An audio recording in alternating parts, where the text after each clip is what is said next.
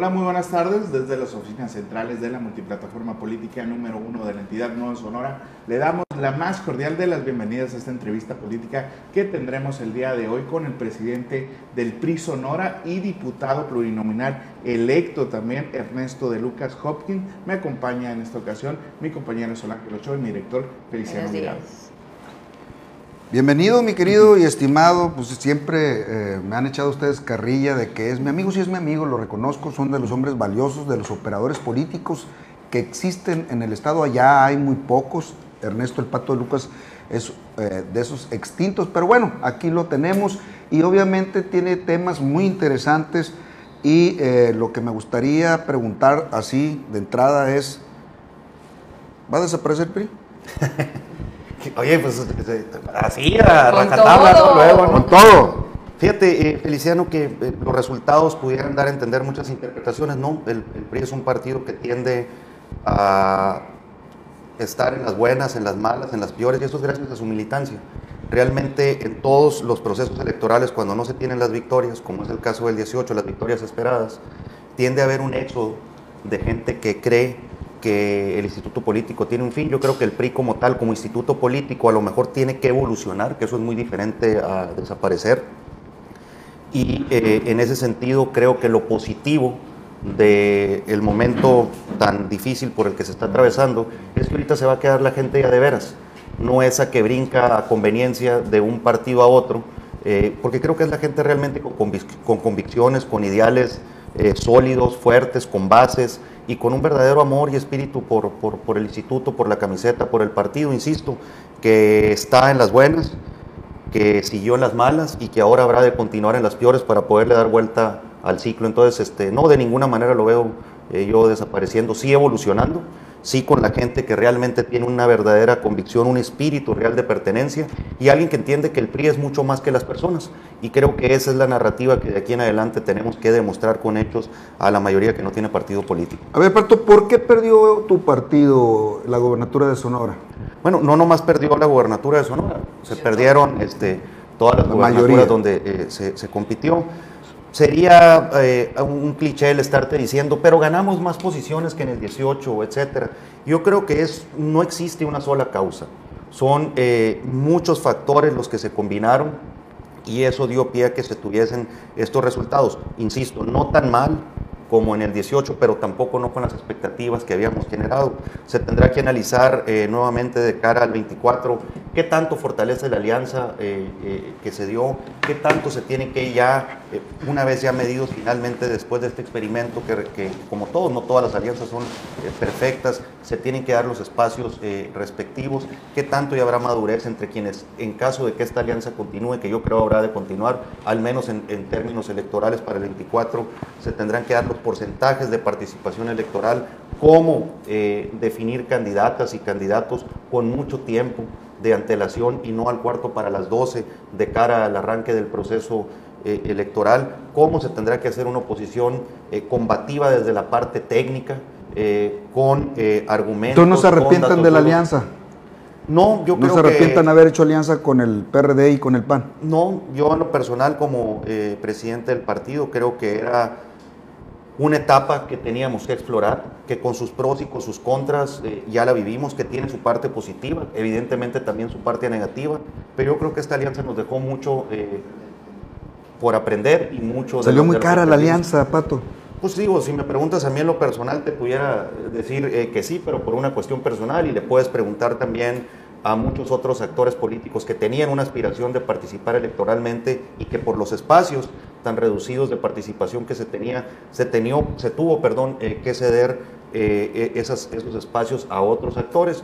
Pero bueno, era, era lo que venía, era la tendencia eh, nacional, era la forma de intentar ser eh, oposición y, y, no creo que tiene sus pros y sus contras. Traicionaron a Ernesto Gándara. No, eh, insisto, sería eh, muy irresponsable de mi parte decir que fue un solo factor. Era el candidato que teníamos en ese momento. Creo que dio todo de sí, 24 horas, 7 días de la semana durante 90 días. Fue un candidato sumamente eh, disciplinado. Hubo cosas que tendremos que corregir en la campaña y creo que es alguien que tiene mucho todavía por aportar, no nomás en la vida política del Estado, sino también en Es la de la ofensivo cuando dicen que eh, Claudia Pavlovich eh, jugó las contras a Ernesto Gándara. Es una mentira.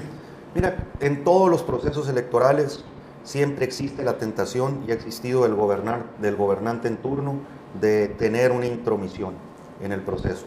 Esta vez, eh, tal vez, válgame la redundancia, no haya sido eh, tan visible o tan factible como fue en otras ocasiones y eso dio pie a esta situación.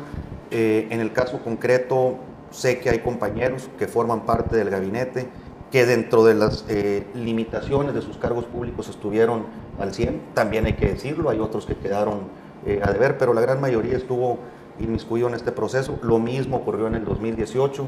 Yo no estaría culpando, insisto, nomás a, una situación o a un factor, eh, y no lo veo como una eh, situación determinante como tal.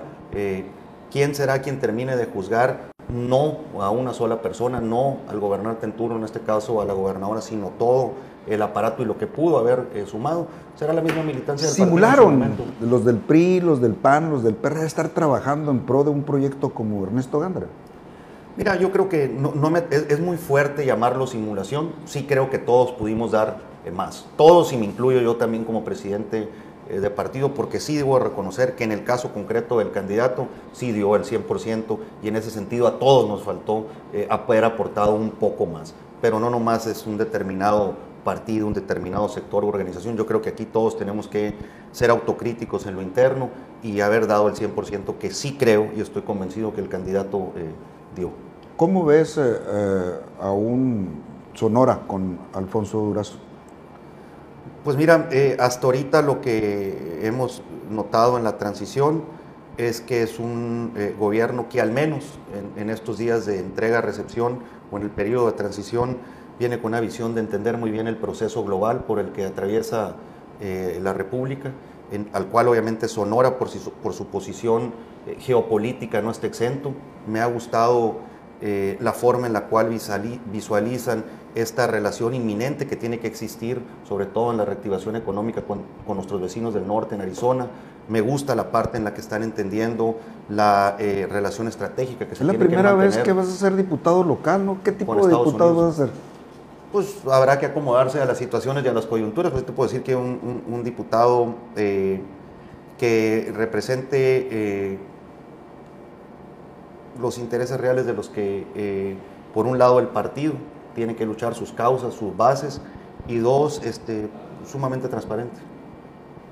¿Ya tienes eh, alguna situación? ¿Ya has platicado con tus compañeros de partido que van a ser diputados o con Sí, son tres mujeres extraordinarias, muy inteligentes, eh, con gran experiencia, con oficio, con noción, noción de lo que implica el, legislativo. Eh, ninguna de ellas es alguien improvisada, ni en la política, ni en, la, ni en el quehacer eh, público. Y, creo que, estamos haciendo un extraordinario equipo y tenemos un gran, un gran entendimiento. La verdad, mi reconocimiento para dos diputadas electas, para Elis Ayar por el Distrito 6, para Karina Zárate por el Distrito 9 y obviamente para Natalia eh, Rivera, con quien tengo mucho tiempo siendo equipo. Entonces nos estamos entendiendo muy, muy bien. Pato, pues preguntas obligadas, ¿no? ¿Has visto a Ernesto Gándara? ¿Has platicado con él? ¿Qué te ha dicho? Mantenemos una relación de estrecha y constante eh, comunicación, muy claro eh, eh, el borrego en, lo que sigue, muy claro de lo que implica el panorama nacional y cómo eso tendrá repercusiones en lo local de cara a la sucesión del 24, con una gran madurez, con una enorme responsabilidad. Y la verdad te lo puedo decir, este, aprendiéndole incluso de esta etapa que es difícil, a mí también me ha tocado atravesar por la misma después de un proceso electoral. Me ha tocado una vez ganar, me ha tocado otra vez perder. Y créeme que en esta etapa he encontrado un gran ejemplo de parte eh, suya para poder darle continuidad a, lo que sigue en la vida política, en el quehacer público del Estado. Y para mí es un gran ejemplo. Como partido, el edificio, el instituto, todo el aparato, ¿qué tiene que hacer en este proceso? Yo creo que el, el partido tendrá que analizar desde lo nacional cómo tener vida propia en lo local no podemos olvidar que somos un partido nacional, que existe una dirigencia eh, nacional. Eh, el partido yo te puedo decir que será un instituto político que a partir del mes de septiembre estará totalmente ausente de deudas. Es una responsabilidad y una disciplina financiera, las que todos los que formamos parte del comité estatal eh, nos propusimos desde enero del 2019 que llegamos. Es un instituto político que va a estar sano financieramente hablando. Eso le puede dar un respiro, una continuidad, eh, sobre todo una tranquilidad a la propia eh, militancia de que tendremos un instituto político saneado financieramente, no porque alguna vez hubiese estado quebrado, pero siempre eh, tiende a suceder que los partidos políticos, pues al momento de nomás depender de las prerrogativas públicas, pues tienen excesos o gastos no previstos. Son muy costosos. En este caso concreto del PRI, lo digo abiertamente, lo digo de forma pública, es un instituto que va a estar saneado en sus finanzas y creo que eso pues al menos es un buen punto de partida de cara a toda eh, esta reinvención, esta evolución que tendremos que hacer de aquí al, 24. Te decía que somos un partido nacional, eh, Feliciano, porque para cambiar todo lo que implica esta evolución que se tiene que dar en el PRI, requerimos ir a una convención yo espero que esta convención, eh, que se pospuso, que debió haber sido en el 2020 y que por el asunto de la pandemia del COVID-19 no se pudo realizar, tenga que darse por lo menos de aquí a marzo. Y eso va a implicar ver cuál es el futuro inmediato del partido y sobre todo la relación que tendremos que seguir teniendo con la dirigencia nacional. Pato, te voy a reformular la pregunta inicial no te voy a preguntar si se acabará el PRI, porque pues la respuesta ya no la diste, pero ¿se acabaron el PRI? ¿Y quiénes? Mira, eh, no, eh, yo creo que sufrió un, un, proceso de desgaste mayúsculo, particularmente que detona en el 18 y todavía tiene secuelas en el 21 y que empieza con nuestro regreso a la presidencia de la República.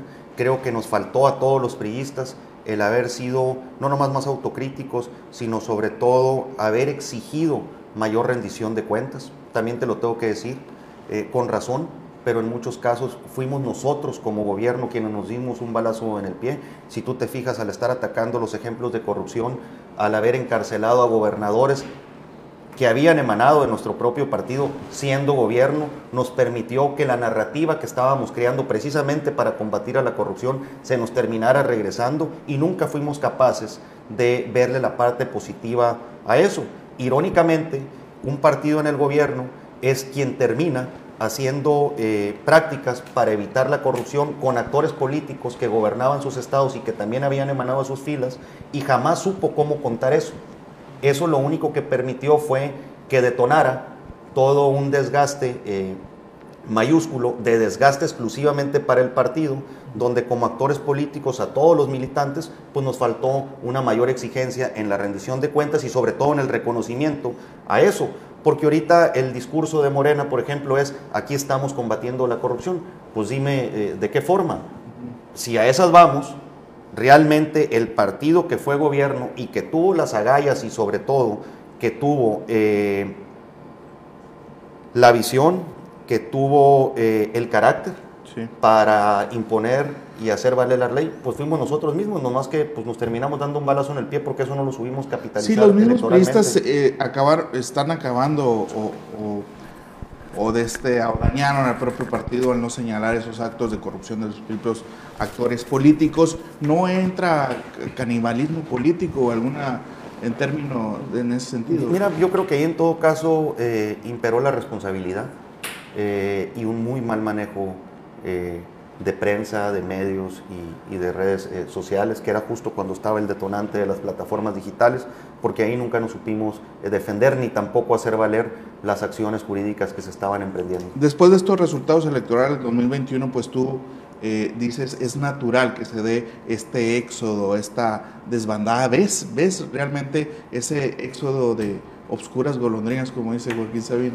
Pues siempre, siempre tienden a presentarse, mi querido Alan, eh, y tampoco nos podemos... Eh, ¿Lo, ¿Lo, ves? Mira, no, no, a lo mejor en la magnitud que se pudo haber presentado en el 18, Creo que hoy cada vez se va depurando más la gente que realmente milita por convicción, eh, por una verdadera ideología, por un verdadero sentido de pertenencia.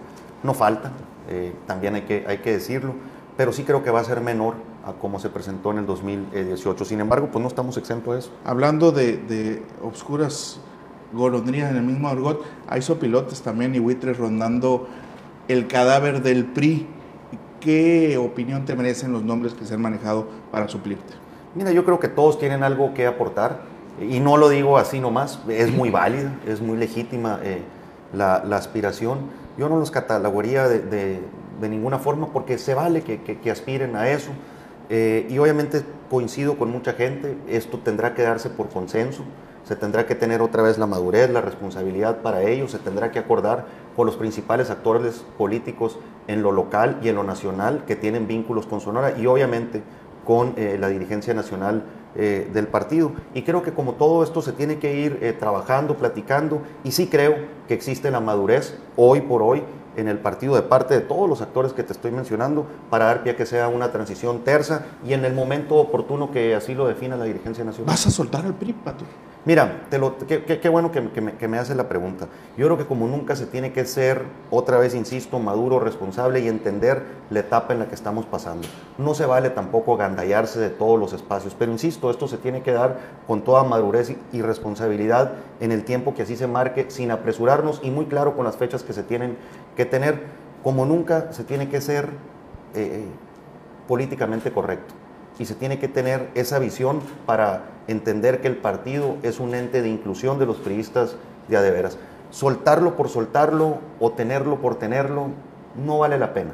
Aquí lo importante es que esto se dé en el momento oportuno y que se hagan los cambios que se tengan que hacer cuando así lo definan todos los que tengan intenciones de participar. Pato, cuando entraste a la dirigencia eras eh, incorrectamente político, es decir, buscabas ese ser más revolucionario que institucional y ahora más institucional que revolucionario. Pues es que tiempos traen tiempos y ahorita sí creo que tiene que imperar eh, la mesura sobre todo para la evolución de la que te hablo.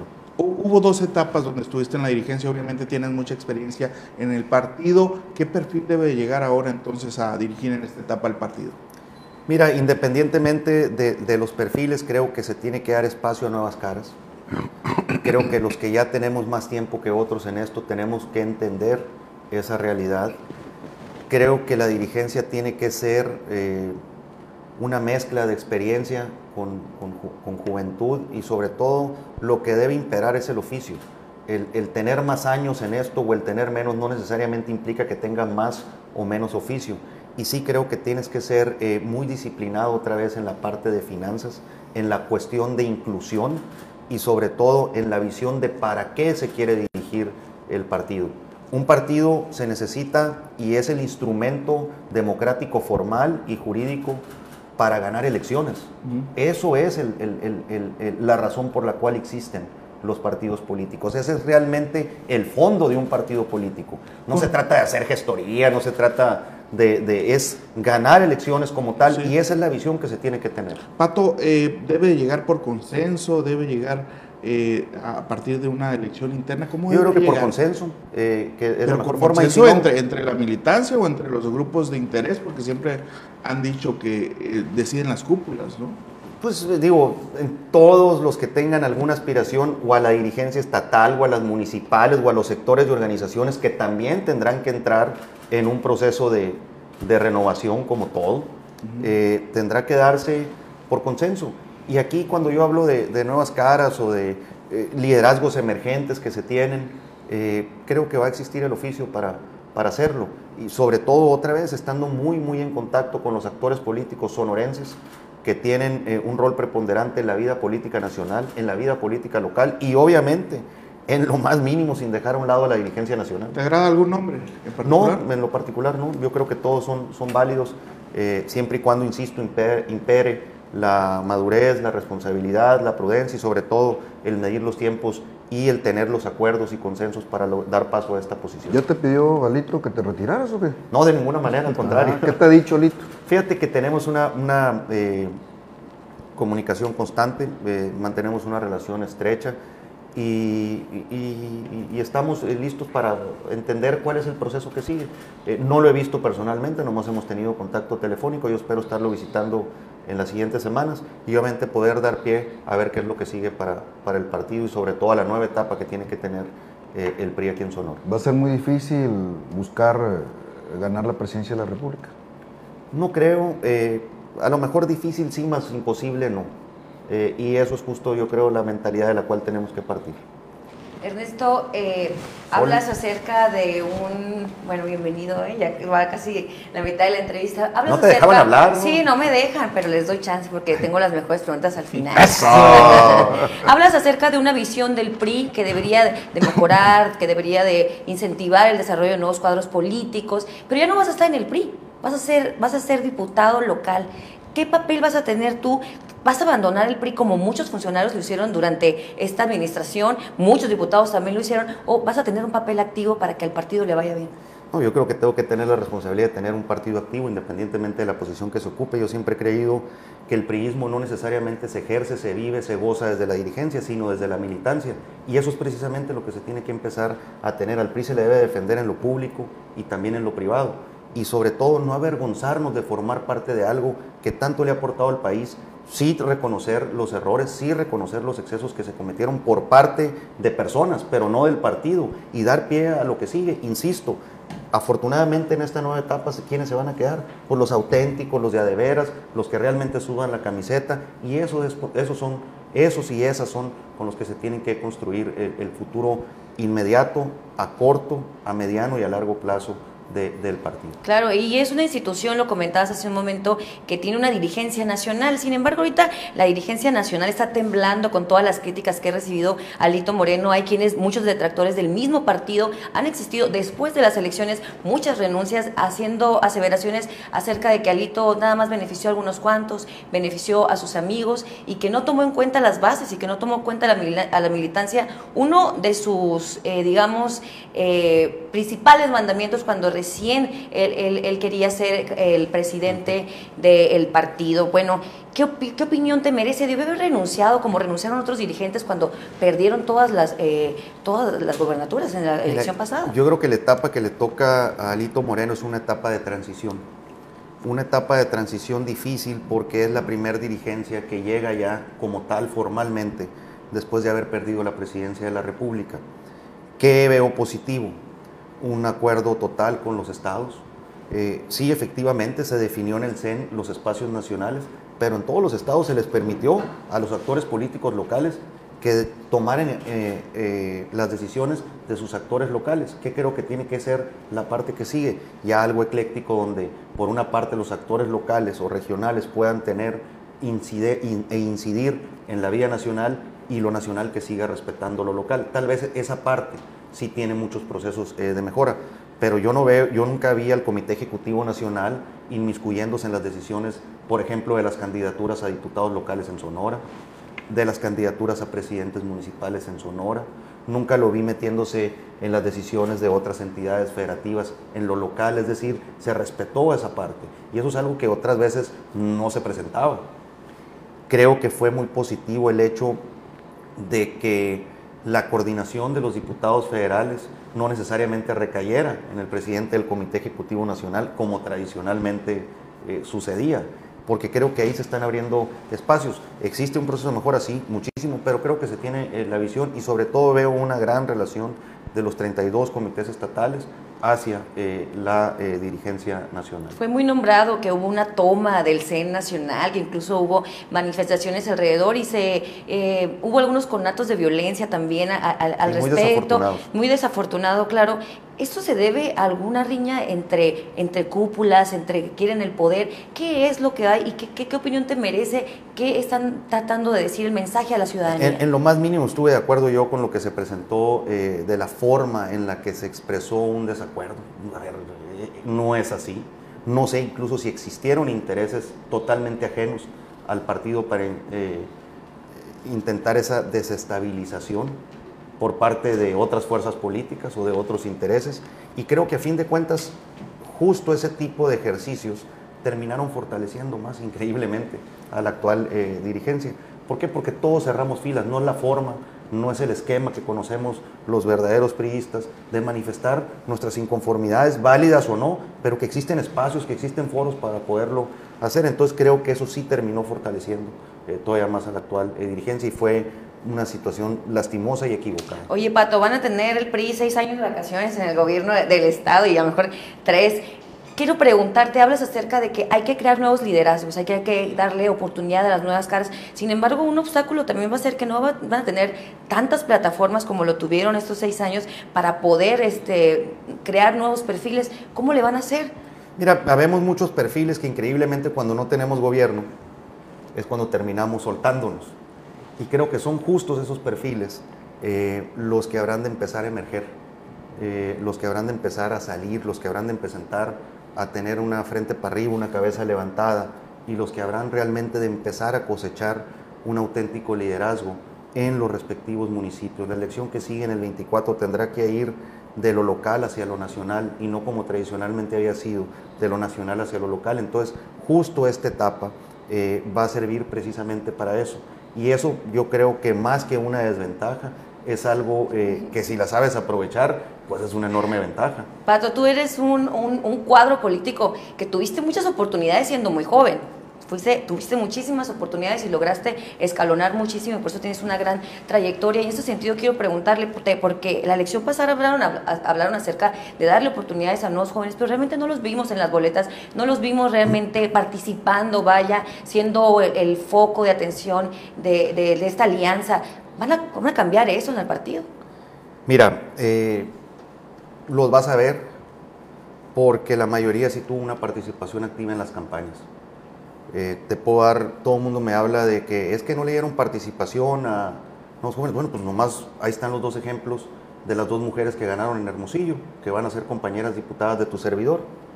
Karina Zárate, pues dime si no es un perfil joven. Elis Ayar, dime cuándo había tenido una participación en, política. Y vas a empezar a ver cargos de responsabilidad. Eh, estoy seguro que en el Ayuntamiento de Hermosillo, estoy seguro que en la propia eh, conformación de los sectores y organizaciones y en la propia dirigencia estatal, los empezarás a ver en las dirigencias eh, municipales. Porque justo eso es los que, así como tú dices, tuvimos esta oportunidad, tenemos que tener la congruencia para hoy eh, estar dando paso a eso. ¿Cuál es el futuro del pato en tres años más? No sé, eh, pero pues sí le voy a echar muchas ganas. Ah, ¿Vas a ir a cenar? ¿Eh?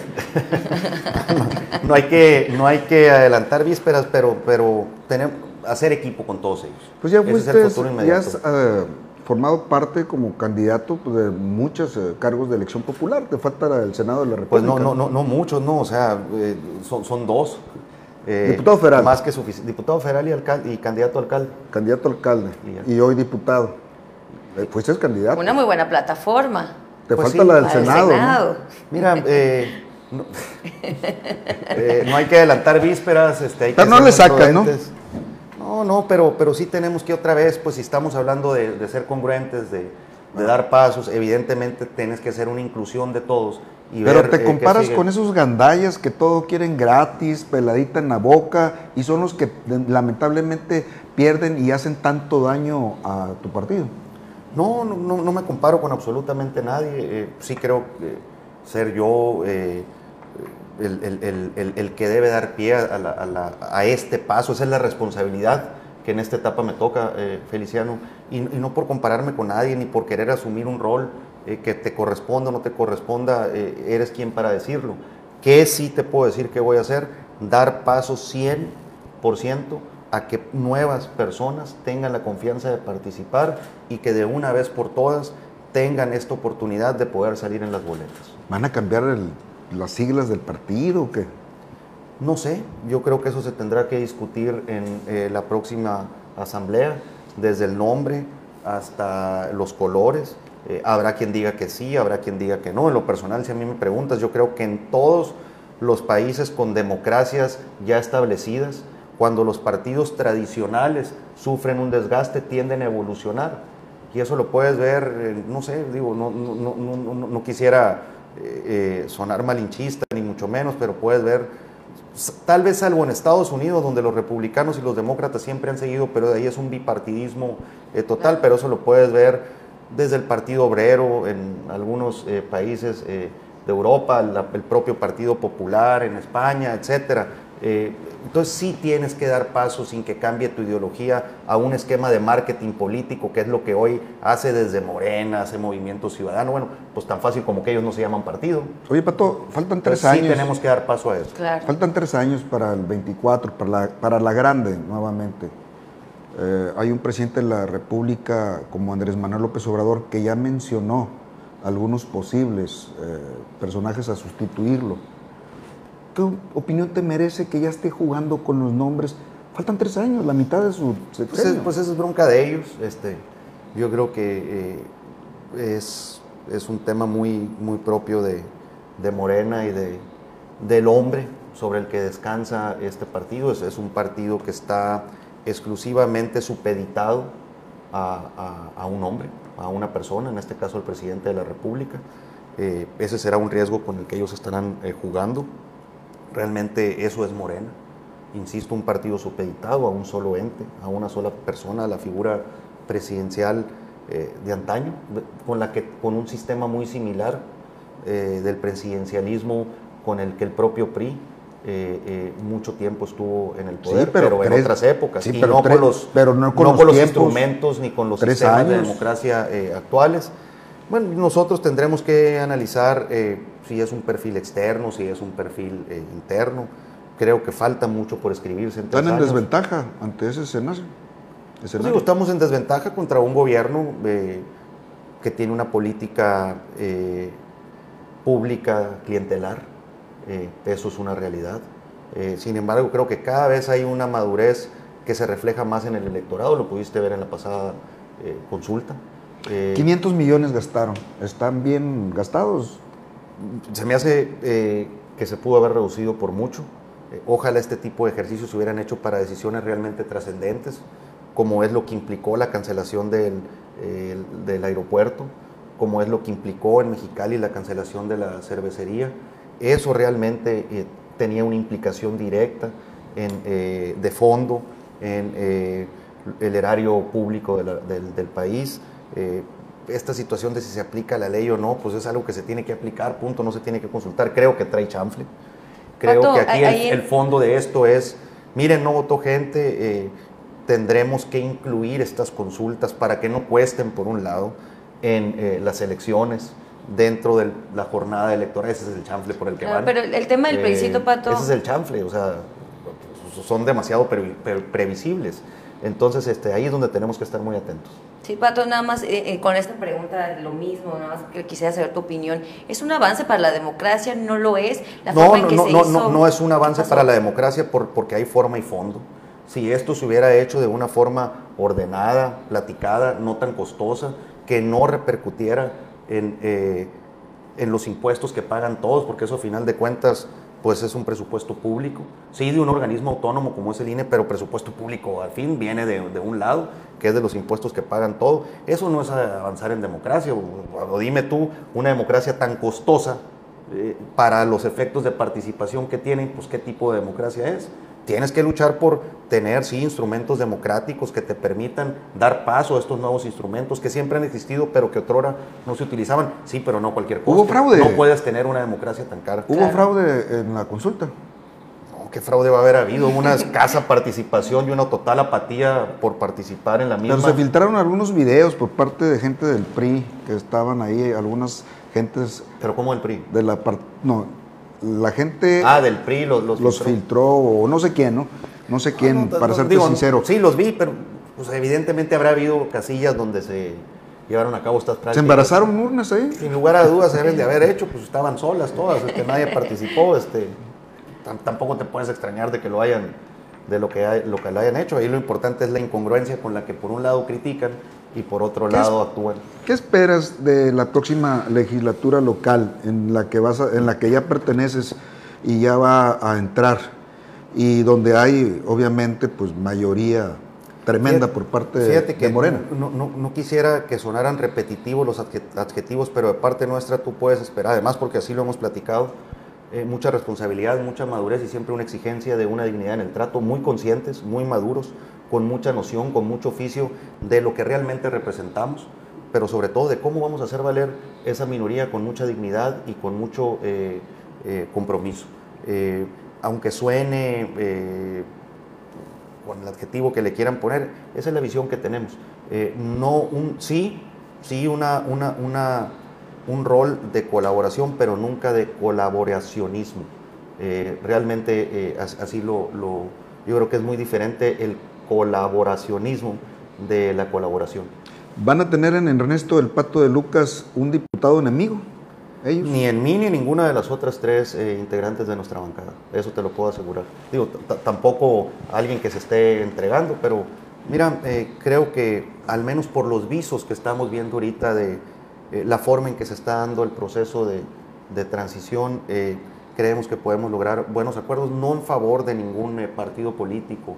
Y te lo quiero decir de manera muy respetuosa, tampoco, tampoco del propio Ejecutivo como tal sí de, sí de la entidad, sí de la gente de Sonora. ¿Continuará la alianza ahora legislativa? Yo espero que sigamos viéndonos como, como un buen bloque eh, opositor. Todos los que estaremos, ya sea desde la perspectiva del PAN como del PRI, fuimos producto de una eh, alianza, todos, eh, porque todos los electos o iban bajo el esquema de candidatura común o bajo el esquema de alianza como tal entonces, este, eh, sí, sí, sí creo que podamos seguirnos entendiendo. Ya debes de tener listo el traje, en menos de un mes vas a tomar protesta, eh, la nueva legislatura entra antes y después le toman protesta al nuevo eh, gobernador. ¿Cómo vislumbras esa relación legislativo-ejecutivo? Mira, creo que el gobernador electo es una persona contradictoria, que entiende perfectamente de la división de poderes y eso en mucho puede embonar y ayudar a que bajo este esquema se tenga un respeto entre los tres poderes que conforman al Estado, tanto en el judicial, en el legislativo. ¿Has hablado con él? No, no, no, no, no, no hemos eh, eh, tenido comunicación. ¿Oposición responsable o luna de miel? Yo creo que ninguna de las dos. Eh, yo creo que una posición muy madura y una posición sumamente transparente de lo que se tiene que hacer y sobre todo de, ser muy realistas en, en en cuántos somos y en qué representamos. La mayoría de la bancada, eh, bueno, más bien todos los de la bancada del PRI y parte de la bancada del PAN son de Hermosillo. ¿Cómo van a estar su relación con el alcalde eh, Toño ¿Será una posición donde tú aspiraste? Yo creo que muy positiva, como fue la campaña. Eh, creo que Hermosillo fue ejemplo del cómo se podían integrar docentes que tradicionalmente habían sido enemigos electorales. Y, eso pues mucho tuvo que ver por el perfil. Ya se han reunido varias veces. Eh, no con los diputados ni con el alcalde electo, pero sí de manera eh, informal. Tus colegas de partido, en este caso pues Ernesto Munro por el PAN y el PRD, ¿ya has platicado qué te han dicho después del proceso electoral? Sí, hemos tenido reuniones informales, eh, mínimas, hemos estado en contacto por teléfono, pues todos en, aras de, darle continuidad al proyecto de, de alianza que surgió en el 2021, todos muy claros de lo que sigue eh, y obviamente eh, muy, muy, muy, muy en comunicación sana. Muy bien, pues siempre muy agradecido con el Ernesto el Pato de Lucas y pues preguntas obligadas, mi estimado, y muchas gracias por responder. Al contrario, muchas gracias a ustedes y muchas gracias por la invitación y cuantas veces nos inviten, aquí estamos. Ojalá lo puedan invitar a cualquiera o a las tres eh, de las integrantes de mi bancada, van a ver que van a ser mujeres eh, combativas, van a ver que van a ser mujeres muy propositivas y sobre todo que, traen muy claro eh, la responsabilidad que tienen con los distritos que las eligieron. Oye, Pato, van a ser eh, las mujeres mayoría, ¿no? ¿No tienes ahí? es algo muy positivo, ¿verdad? Claro, por supuesto. muy bien, perfecto, pues. Muchas gracias. Muchas gracias. Le agradezco también a Sol Ángel gracias. por acompañarnos, por supuesto, la oportunidad a Feliciano Guirado y al staff del Nuevo Sonora que hace posible esta transmisión, pero sobre todo, gracias a usted por acompañarnos. Hasta la próxima.